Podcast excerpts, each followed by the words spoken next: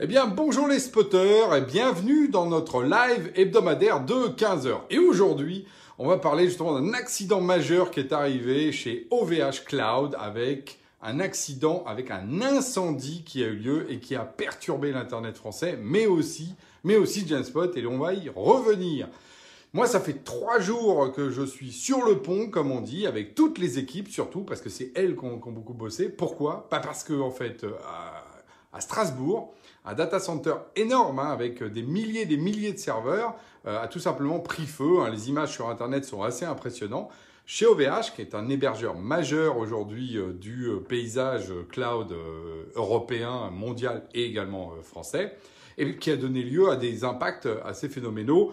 je vous donne, bah, vous pouvez aller voir sur la presse, hein, mais en gros, il y a eu plus de 3,5 millions de sites web impactés, euh, des sites gouvernementaux, euh, enfin énormément d'infra. Pourquoi? Bah, Tout simplement parce que là, ce n'était pas un problème de serveur qui tombe, vous savez comme ça peut arriver, mais carrément euh, un data center complet qui prend feu et pour lequel, bah, sur énormément de serveurs, vous êtes obligé d'éteindre le courant. Donc ceux qui n'ont pas pris feu, en plus, n'étaient plus accessibles.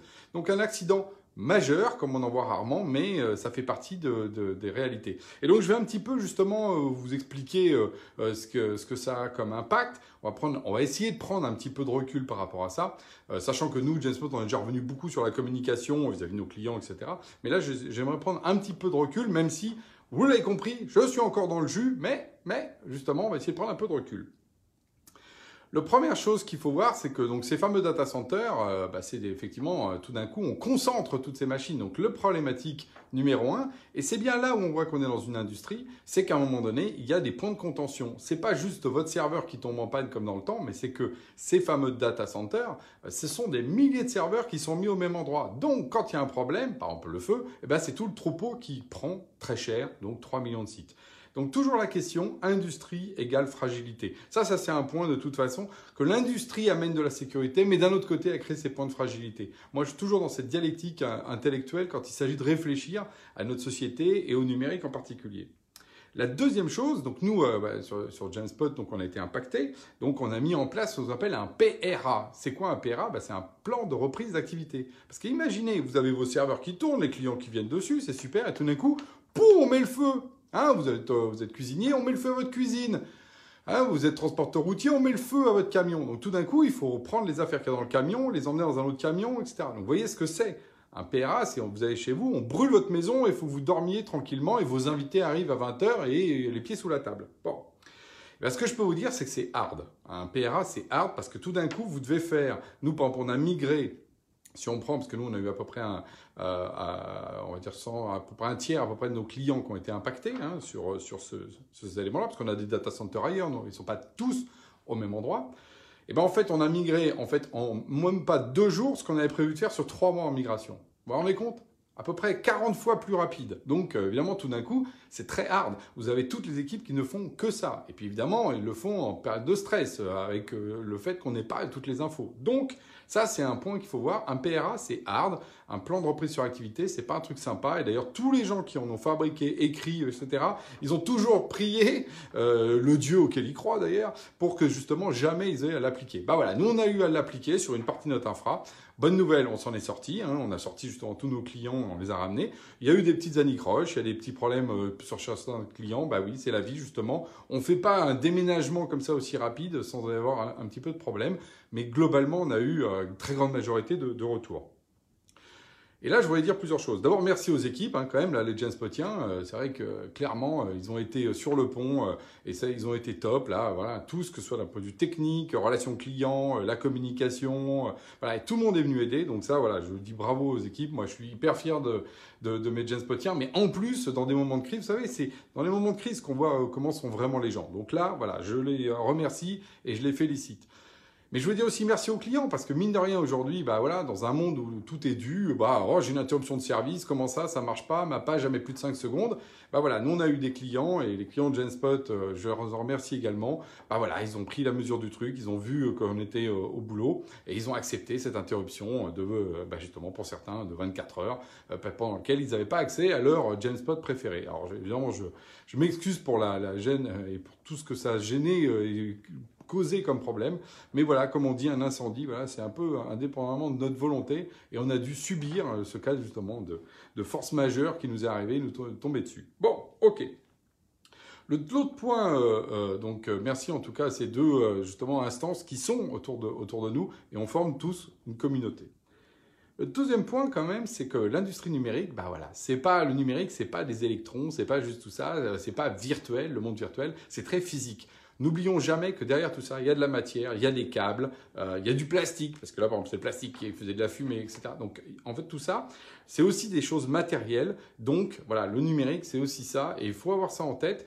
Et donc, quand on dit c'est facile, on déplace des données, c'est pas vrai. Déplacer des téraoctets, c'est lourd comme un déménagement. Et comme en plus, on, c'est facile d'avoir des données aujourd'hui, au contraire, on en a encore plus de données. On est encore moins parcimonieux, et donc ça fait partie aussi des questions euh, dans, une, dans une question future euh, sur le rapport même écologique à nos systèmes. Est-ce que justement, on a besoin de toutes ces données tout le temps? Est-ce qu'on a besoin de garder les informations qui datent de 10 ans dans nos disques durs? Oui, non.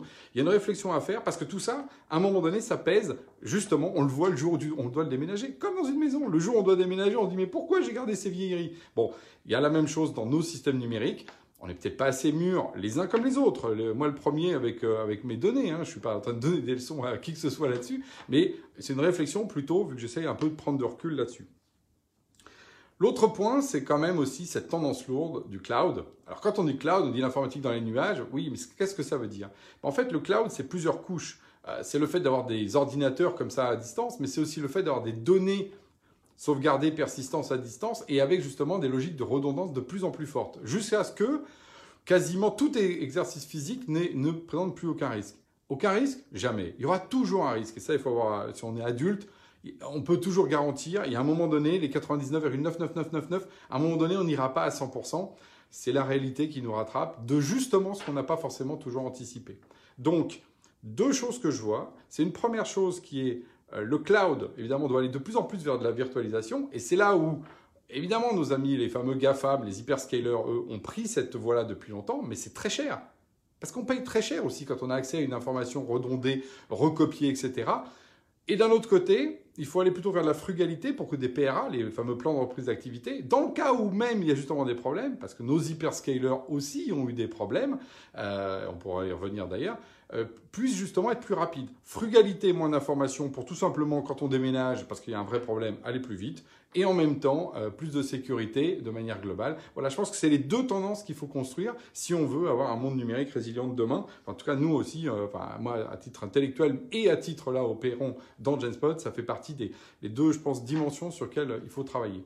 Et d'ailleurs, moi je voulais revenir là-dessus, c'est qu'est-ce que va y avoir comme impact autour de cette question justement de la place des hébergeurs, euh, d'un OVH, du cloud souverain? Ce que j'ai noté, moi, là, alors j'ai pas trop eu le temps de regarder Twitter, mais un petit peu quand même, parce que je voyais les trucs défiler, c'est qu'il y a une espèce de, euh, dire, dureté vis-à-vis d'un d'un OVH qu'on ne retrouve pas par rapport à un, Google. Quand Google a perdu des, mails là récemment, il a perdu des, boîtes mail par milliers, on a dit ah il en a perdu, ah mais bon il est tellement euh, puissant que bon ah voilà. Et donc il y a les pauvres gens qui ont perdu leur mail et voilà. Quand là sur OVH euh, il y a des gens qui vont perdre peut-être des informations, on dit ah mais comment ça se fait OVH acteur français? Deux poids, deux mesures. Voilà. Et ça, c'est très intéressant de voir qu'effectivement, oui, euh, les puissants maintiennent leur domination. Euh, je sais par exemple que les erreurs d'incident, euh, par exemple, si on prend les hyperscalers, il y en a un qui a fermé ses, forums publics parce que les gens disaient de manière publique Ah oui, mais moi, mon truc, il marche pas, celui-là, il marche pas. Ah bon, tiens, on n'en a pas dit, tiens, c'est bizarre, pourquoi il le cache? Bon, donc deux poids, deux mesures. Donc moi, j'apporte à nouveau euh, mon soutien euh, pour nos amis d'OVH. C'est dur comme moment. Un incendie, c'est un truc très violent.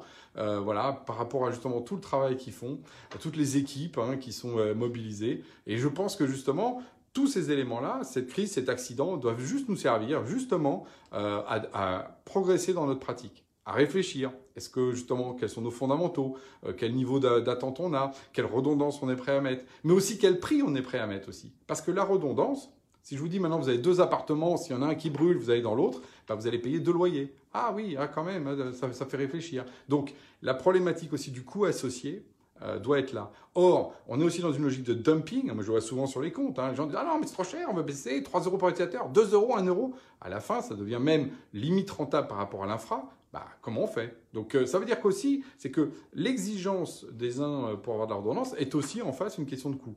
à moins d'accepter le dumping. C'est ce que font les grands GAFAM. Hein. Par exemple, si on prend Google, il a fait du dumping sur les, euh, les, files pendant des années. Maintenant, tout le monde a ses données chez lui. Maintenant, il remonte les prix. Tout va bien. Voilà. Donc, est-ce que le dumping est la, bonne solution? Je ne crois pas, parce que c'est un marché de dupes. Hein. Ce que vous ne payez pas aujourd'hui, c'est vos enfants qui le paieront demain.